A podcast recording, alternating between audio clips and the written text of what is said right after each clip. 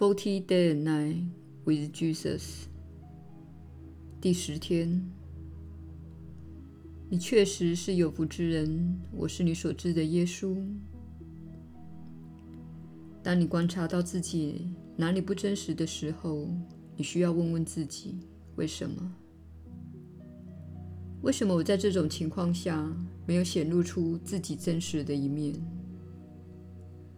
为什么我没有说真话？你不必现在就知道答案是什么，但是在你寻求觉醒及心灵扩展之际，请记得，小我会试图对你隐藏这些部分。他不要你觉醒，不要你与人有深度的交流，也不要你亲近他人。你现在所看到的社会上所执行的限制令，妨碍了人与人的交流与接近，也妨碍了社群的聚会。所有这些现象都是广大集体意识的面向，也就是分裂、隐藏、秘密、保持距离，这都是小我的面向。因此，在目前社会的限制令下，你受到了双重的挑战。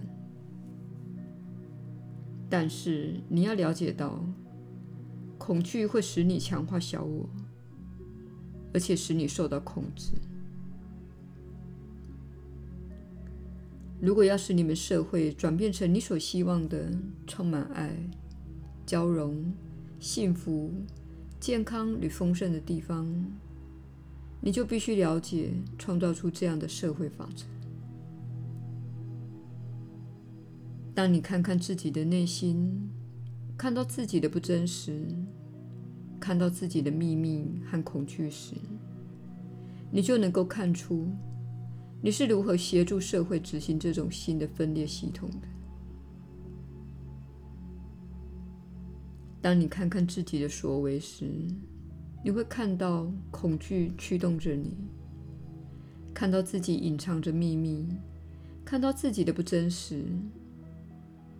因此，你能够看出，啊，我提供了同样的能量给这个社会系统，而这个系统是我清醒的那部分，是我内心不想要的经验。这就是小我隐藏事物的方式。但是他不会花太多心思去发掘那些隐藏的事物。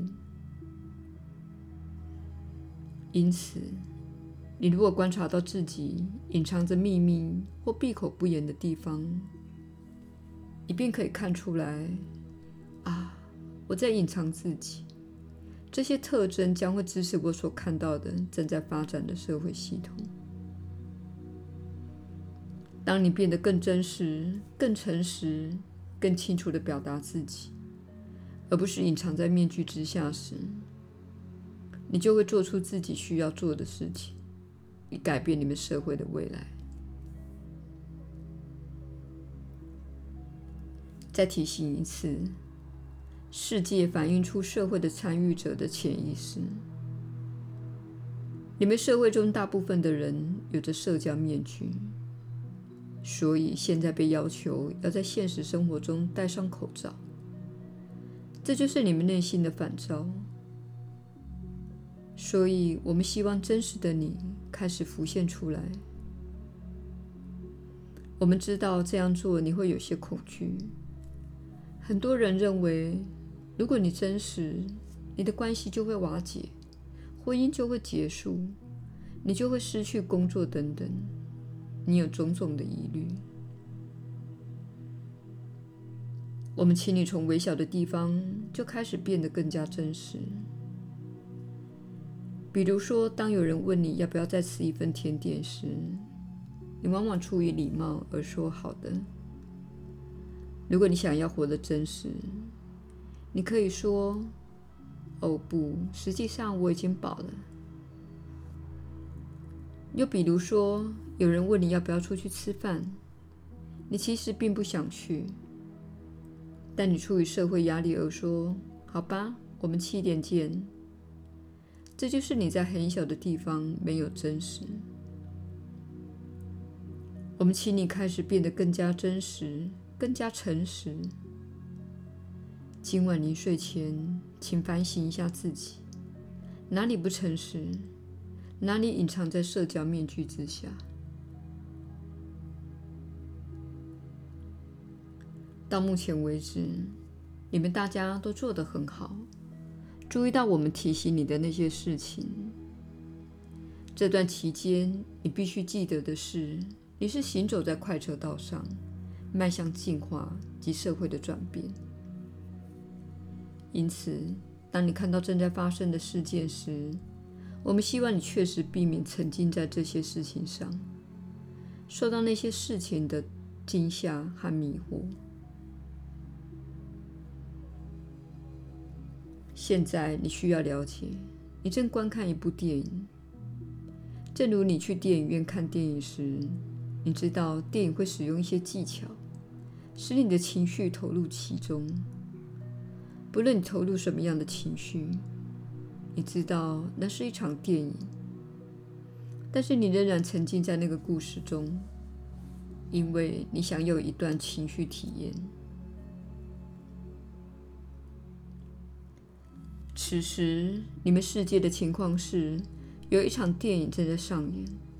它跟电影院的电影一样，有策划、编剧、音乐、灯光等设计。所有的演员都有某种特定的角色，而且种种声光效果都是要使你沉浸在故事情节中。当你走进电影院时，你等于是在说。我要放下自己的理性思考，允许电影来操纵我。电视节目也是如此，包括新闻节目。你以同样的方式受到了操纵。唯一的问题是，你并不知道自己被操纵的事实。你以为你所看到的讯息是真实且客观的，其实不然。这是一种庞大的制作。当你感觉到自己的情绪被新闻或某个主体报道所操弄时，我们希望你明白：哦，这正是我去看动作片电影时的情况。现在我的情绪在这里被操弄了。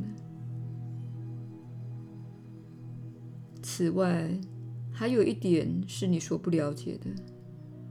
那就是，你的情绪的力量是非常强大的，尤其是当几百万的人都有同样的情绪时，你可能在上述手法的操纵下感到紧张、恐惧或绝望。这实际上会改变你显化自己的经验的轨道。这正是操纵的目的。此手法行之有年。远从电视发明开始，当广告宣传在电视发明之前，便已经在运作。所以，我们希望你做的是：当你看到任何一则新闻时，请往后退一步，看看你是否能够看出自己被嘲弄的地方。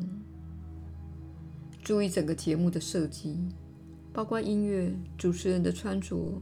背景、受邀嘉宾等，这些安排都是经过策划且有目的的。现在是所有明智的人开始了解此事的时候。你在电影中所看到的手法，都用在实际生活中讯息的传播上。人类太过聪明，但是现在要你去相信这样的事情时，你已经付出太高的代价了。你受到了嘲弄，你的情绪被他人获取及操控。当你的情绪是由恐惧和匮乏所主导，陷入或战或退的模式时，你就会失去清明的思考能力，因而无法做出长远的明智决定。你会做出糟糕的短期决定，这就是你今天的挑战。不论你看到什么新闻，不论是什么新闻来源，不论你观看什么电影，现在是退一步想的时候。请问问自己：我是如何在此被操纵的？我升起的情绪是什么？这背后的目的是什么？我是你所知的耶稣。我们明天再会。